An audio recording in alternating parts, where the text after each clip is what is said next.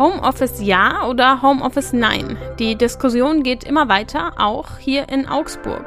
Woran sich vor allem Kritik entzündet, ist so das Vollzeit-Homeoffice, also wirklich 100% der Arbeitszeit zu Hause. Erzählt mein Kollege Dominik Durner.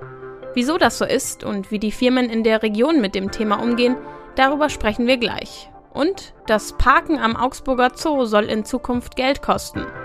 Das ist der Nachrichtenwecker am Mittwoch, den 18. Oktober mit mir, Lena Bammert.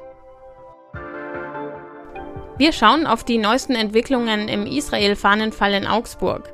Nach der Beschädigung der Israel-Fahne auf dem Rathausplatz hat die Polizei zwei Verdächtige ermittelt. Es handelt sich um zwei 18-Jährige, von denen sich einer selbst bei der Polizei stellte. Zuvor wurden auf Social Media diverse Videos verbreitet, auf denen die beiden Täter relativ gut zu erkennen sind. Gegen die beiden wird jetzt ermittelt. Die Polizei klärt außerdem noch die Hintergründe der Tat.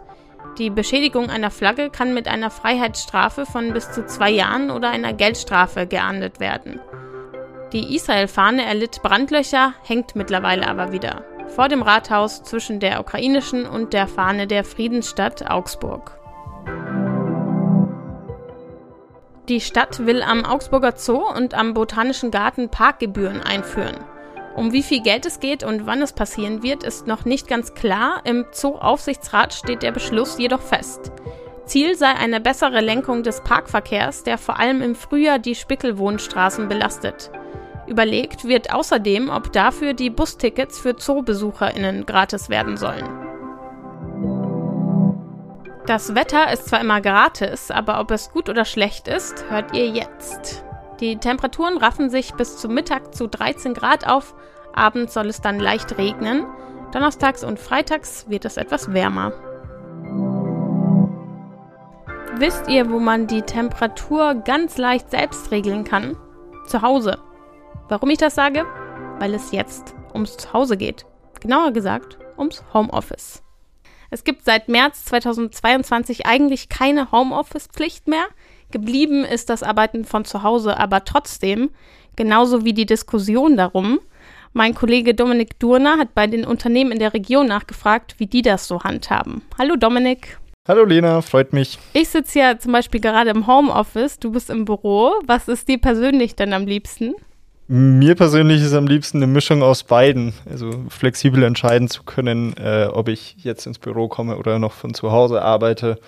Da kommt auch der Arbeitgeber etwas entgegen. Mit dem haben wir eine Vereinbarung, dass wir zweimal die Woche im Homeoffice arbeiten dürfen.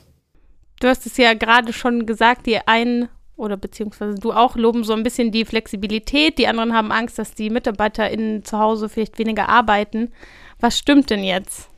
Es, es, stimmt beides so ein bisschen, je nachdem, wie man das Homeoffice auffasst. Woran sich vor allem Kritik entzündet, ist so das Vollzeit-Homeoffice, also wirklich 100 Prozent der Arbeitszeit zu Hause.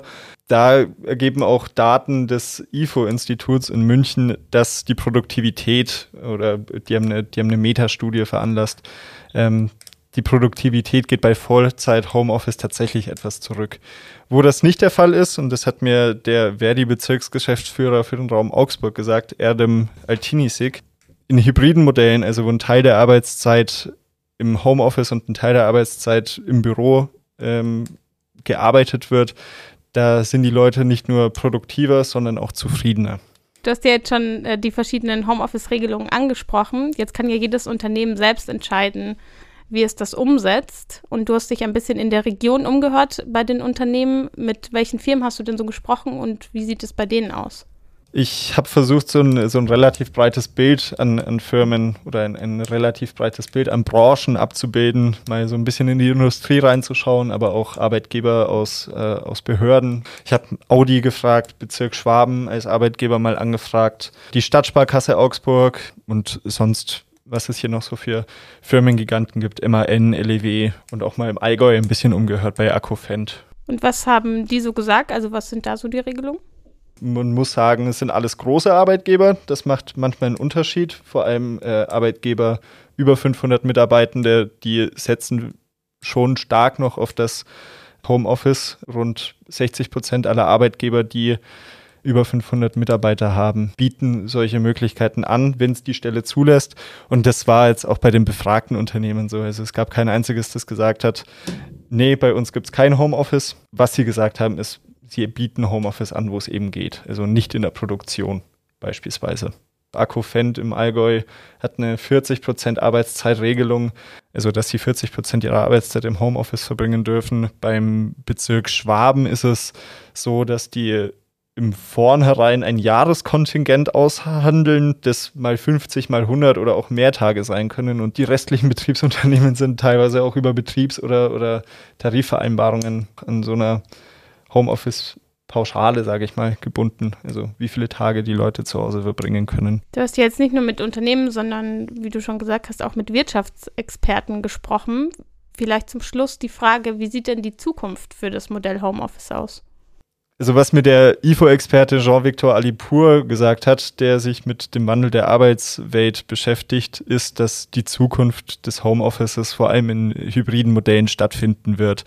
Also eben wieder ein Teil zurück im Büro, aber eben auch ein Teil zu Hause, um die Flexibilität der Mitarbeitenden zu gewährleisten, aber gleichzeitig auch, äh, dass, dass die Arbeitgeber auch mit Blick auf, auf auch einen Blick auf die Produktivität ihrer Mitarbeitenden haben. Und äh, das setzen eben auch die, die Unternehmen in der Region um. Danke, Dominik. Gerne, Lena. Vom Homeoffice in Augsburg geht es jetzt raus in die Welt. Dort hat Bundeskanzler Olaf Scholz bei seinem Besuch in Tel Aviv seine Solidarität bekundet. Deutschland stehe nach den Hamas-Anschlägen fest an der Seite Israels. Das sagte Scholz bei einer Pressekonferenz mit Israels Ministerpräsident Benjamin Netanyahu. Nachdem die belgische Polizei den Verantwortlichen für die tödlichen Attacken auf zwei schwedische Fußballfans erschossen hat, wird in Brüssel die Alarmstufe wieder von vier auf drei herabgestuft. Das hat der belgische Premierminister De Croo mitgeteilt. Völlige Entwarnung ist aber noch nicht angesagt. Zum Schluss noch eine kleine Weihnachtsgeschichte, quasi. Es gibt Bücher, in die kommt man gerne rein, ins Guinness Buch der Rekorde zum Beispiel, und dann gibt es Bücher wie das Schwarzbuch. In das schreibt der Bund der Steuerzahler jährlich mehr als 100 Fälle der öffentlichen Verschwendung rein. Und dieses Jahr steht auch Oberstdorf drin. Die Marktgemeinde im Allgäu hat letztes Jahr einen Christbaum gekauft und auf dem Marktplatz vor der Gemeinde aufstellen lassen. Soweit so gut, nur ist es ein bisschen teuer geworden. 24.850 Euro hat Oberstdorf und damit auch die Bürger und Bürgerinnen ausgegeben. Ich wiederhole nochmal, fast 25.000 Euro für einen Weihnachtsbaum. Wie es zu dieser Summe gekommen ist, ist eine wilde Geschichte, die ihr gerne auf unserer Webseite nachlesen könnt. Link ist außerdem in den Show Notes. Als kleiner Teaser hier ein paar Wörter, die in dem Artikel vorkommen. Temporärer Adventsmarktplatzbaum, Gotteshaus, Problembaum. Danke an euch fürs Zuhören und danke an Dominik Durner für das Gespräch. Mein Name ist Lena Bammert und ich wünsche euch einen problembaumfreien Tag. Wenn ihr wollt, hören wir uns morgen wieder.